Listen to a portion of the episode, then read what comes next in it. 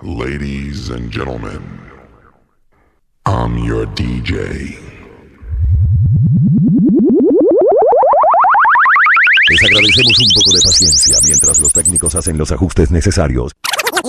Lo que vas a escuchar a continuación te, te dejará con la boca abierta. 6, 5, 4, 3, 2, 1. En cuenta regresiva. Vamos con la prueba de sonido. 5, 4, 3, 2, 1. Ok, probando sonido. 1, 2, 3. Les agradecemos un poco de paciencia. Les agradecemos un poco de paciencia. Ok, ok, ok. Vamos con la prueba de sonido. Dale ahí, pana. Vamos con los agudos.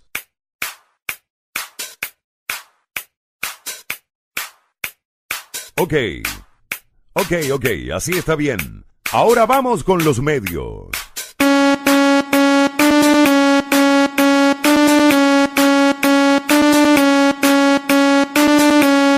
Ok, dale un poquito más.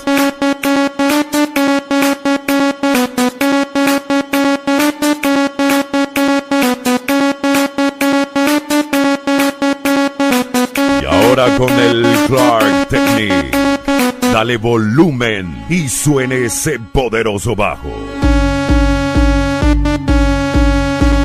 Ok, perfecto.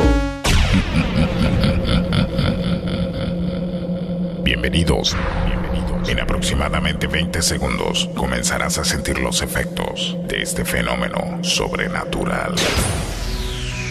Tendrás física y mentalmente la inevitable sensación de no controlar tus movimientos. Eso es porque de ahora en adelante el control de tu cuerpo y tu mente Lo tengo yo. Lo tengo yo. Lo tengo yo. Te advierto, lo que vas a escuchar es altamente adictivo y su efecto no es reversible. No trates de contrarrestarlo, será inútil. Mejor, déjalo fluir, déjalo fluir. Y ahora...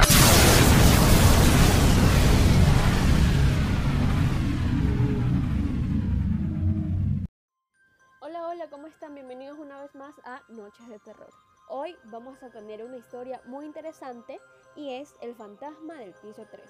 Así que no te lo pierdas.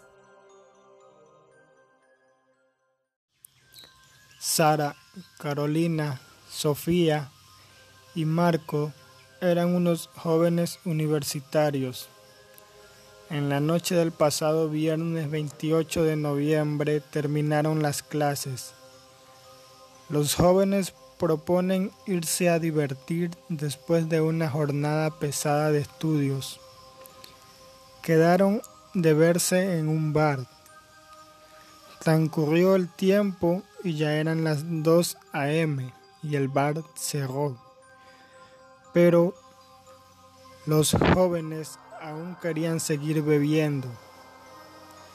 Entonces Marco propuso ir a un edificio abandonado que quedaba cerca del bar y ahí fue donde comenzó todo.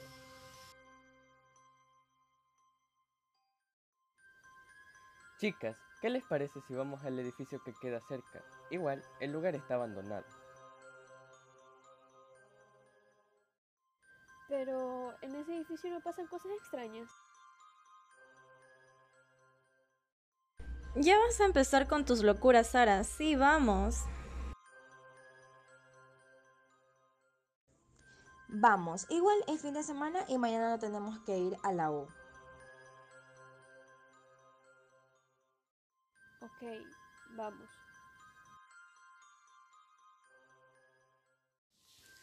Caminando por la calle, los chicos llegaron y se detuvieron frente al edificio. Se miraron unos a otros y se decidieron entrar. Debido a que el lugar estaba muy oscuro, cada uno de ellos encendieron las linternas de sus celulares. Bueno, ya estamos aquí, entonces a lo que venimos. Ya, pues saca las botellas. Listo, pero yo necesito ir al baño primero. Me urge. Vayan, que yo me quedo con Carolina.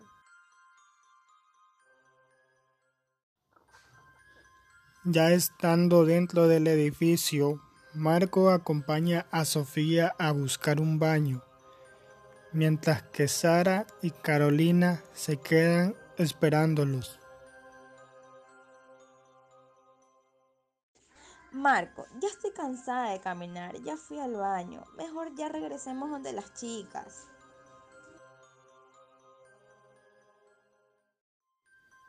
Ay, ya vas a empezar también, si ya estamos en el piso 14. 14 si estábamos en el piso 12. Te estás volviendo loco.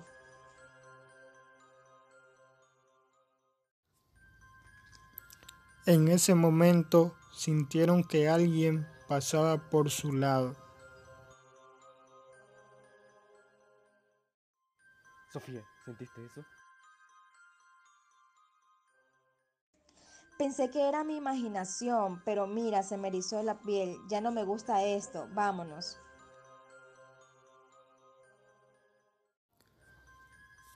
Lo que sintieron no era algo común y decidieron volverse donde sus amigas. Bajando las escaleras, Sofía se percata que el piso número 13 estaba clausurado. Marco, mira, ¿cómo no nos dimos cuenta de esto? ¿De qué?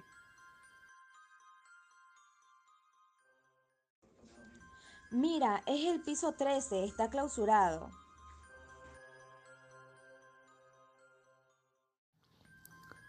Después de eso, llegaron al piso número 12. Escuchan que mueven un mueble en el piso número 13, a lo que los dos salen corriendo desesperados. ¿Qué te pasa, Marcos? ¿Estás bien? ¿Dónde está Sofía? Ven detrás mío. Escuchamos algo arriba y salimos corriendo. ¿Algo como qué? ¿Y dónde está Sofía? ¿Por qué la dejaste sola? No la dejé sola, ella venía tras mío. ¿Pero qué pasó? En ese momento escucharon unos gritos. ¡Es Sofía! ¡Es Sofía!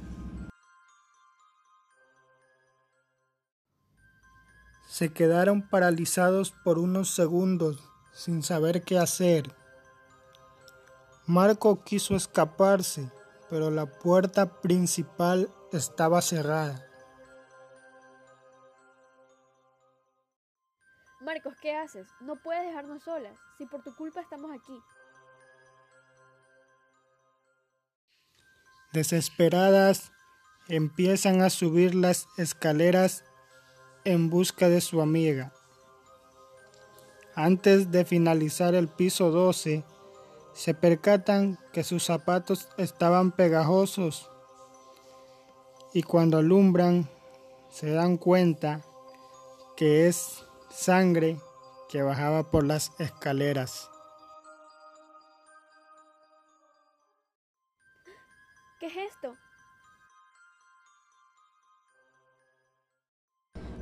Mejor vámonos. No, no podemos dejarla sola. Temerosas siguieron subiendo. Al llegar al piso número 13, se encuentran con una escalofriante imagen. Era Sofía. Estaba colgada de sus pies y con su cuello cortado. ¡No! ¿Qué es esto que está pasando? Sara se acerca a Sofía a tratar de ayudarla, pero se da cuenta que ya era muy tarde pues no tenía signos vitales. Carolina en una esquina estaba en shock.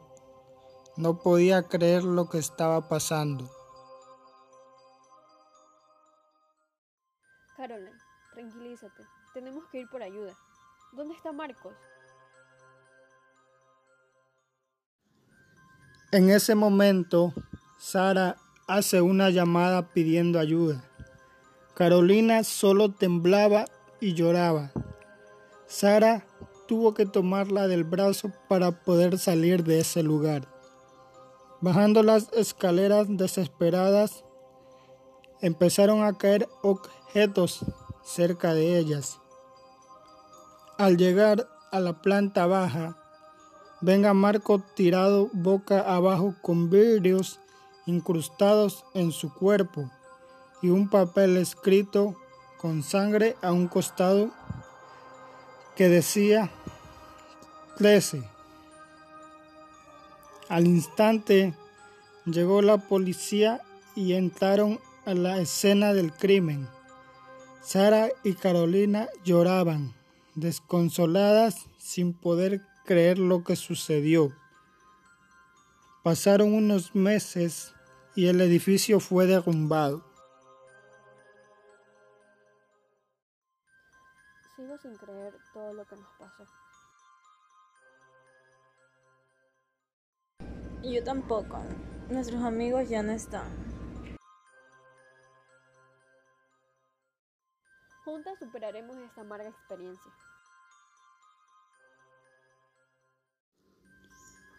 Pasó el tiempo. Sara y Carolina terminaron sus estudios y continuaron con sus vidas. Pero les quedó una duda. Nunca supieron quién cometió este crimen.